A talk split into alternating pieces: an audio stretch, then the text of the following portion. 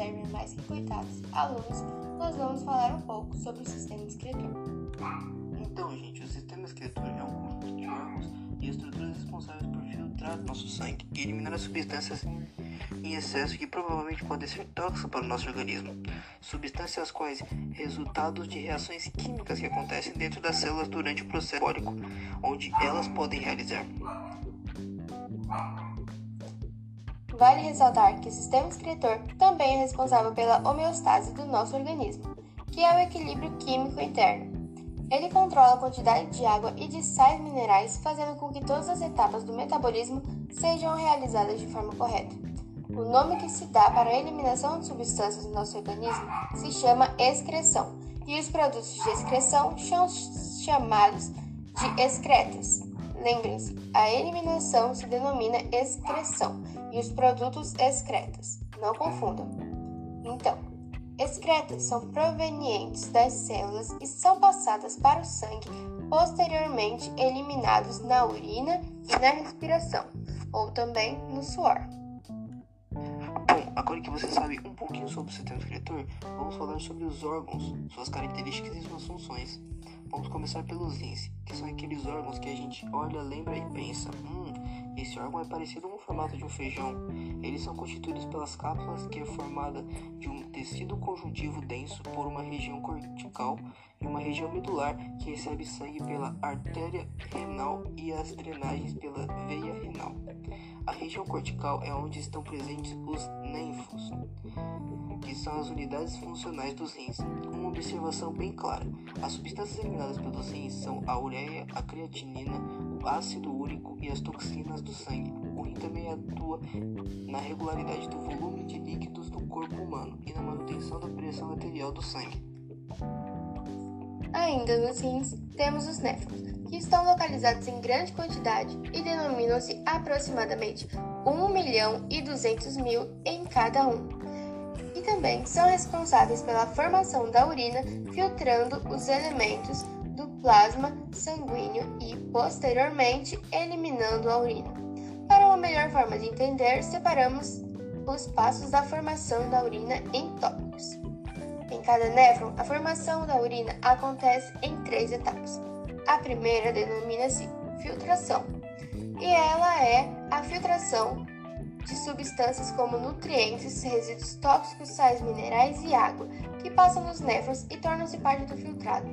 As células sanguíneas e moléculas maiores de proteína não passam pelos néfrons e continuam no nosso sangue.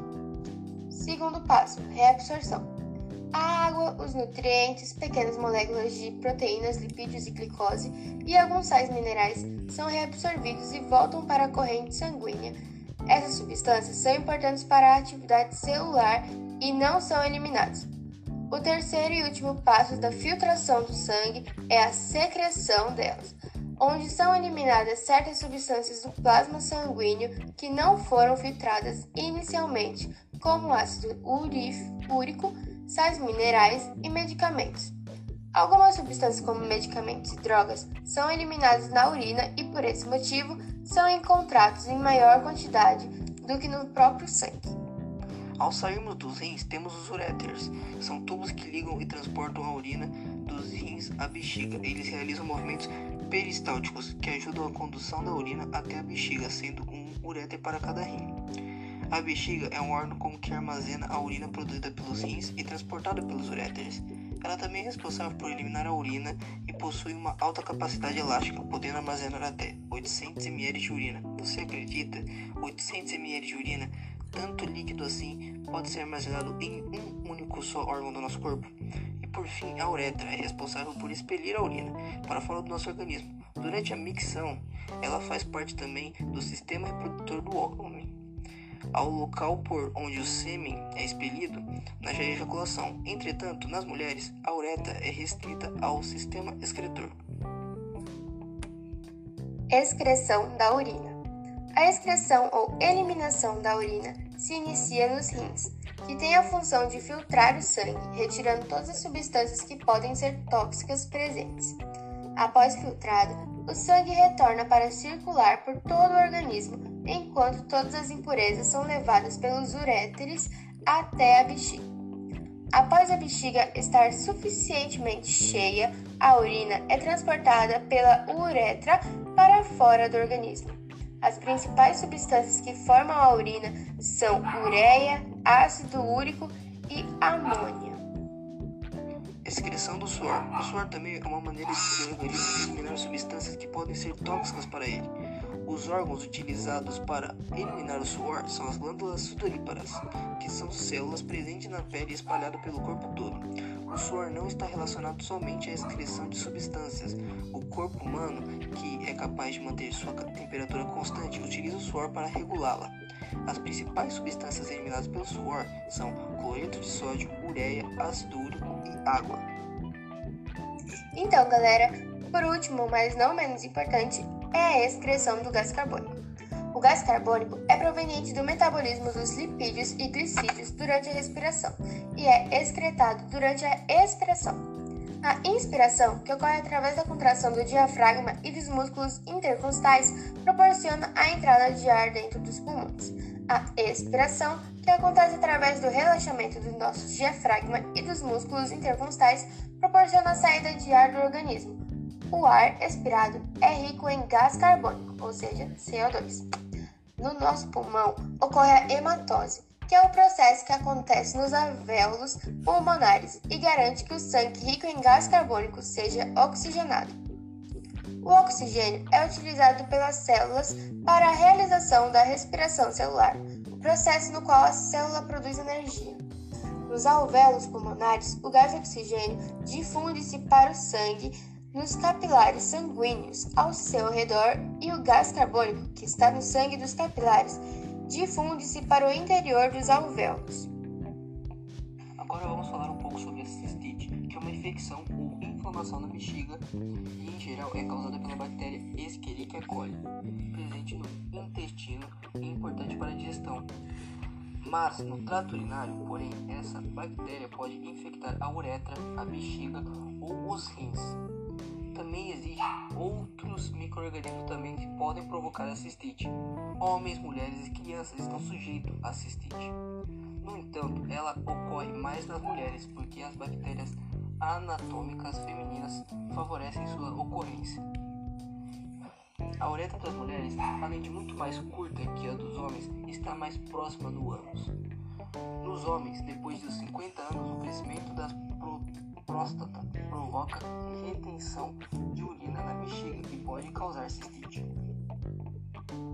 E agora, meu querido e coitado estudante, nós vamos falar sobre sintomas, que são bastante pedidos em provas vestibulares, por exemplo, cite dois sintomas assistentes. Portanto, agora eu vou te listar seis sintomas. O primeiro deles é a necessidade urgente de urinar com frequência. O segundo é a quantidade pequena de urina eliminada em cada micção. O terceiro é o ardor durante a micção. O quarto, dores na bexiga, nas costas e no baixo ventre. O quinto é a febre. E por último, o sexto, que é o sangue na urina nos casos mais graves. Esses sintomas eles lembram bastante a infecção urinária, mas não confundam, porque não são a mesma doença. Enquanto a cistite é uma inflamação na bexiga que pode se tornar uma infecção, a infecção urinária ela abrange todo o trato urinário. Tratamento: O tratamento da cistite infecciosa requer o uso de antibióticos ou quimioterápicos que serão escolhidos de acordo com o tipo de bactéria encontrada nos exames laboratoriais de urina. Especialmente nas mulheres, o retorno da cistite pode ser frequentemente e mais grave mas se o tratamento for seguido à risca, a probabilidade de cura é grande. Por isso é preciso tomar os medicamentos respeitando o tempo recomendado pelo médico, mesmo que os sintomas tenham desaparecido com a primeira dose.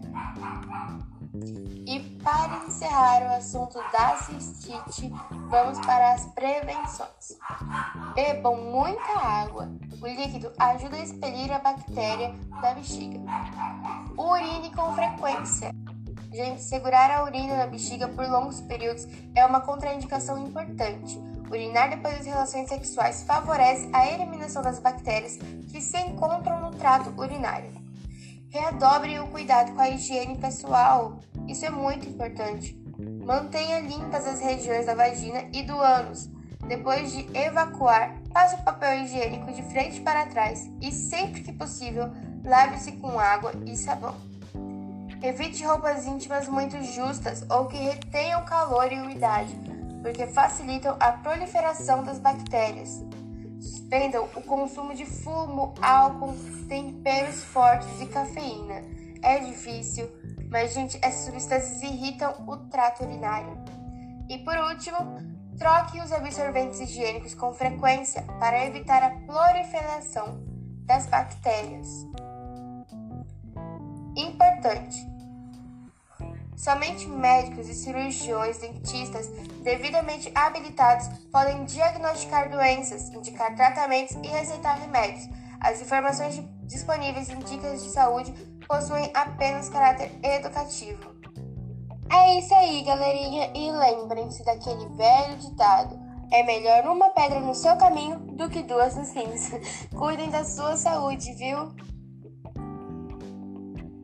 Então, galerinha, terminamos aqui nossa matéria sobre cistite e sistema escritor. Continuem acompanhando o nosso server e estudando com a gente. Lembrem-se, nós abrangemos todas as matérias do ensino médio. Hashtag alunos em apoio.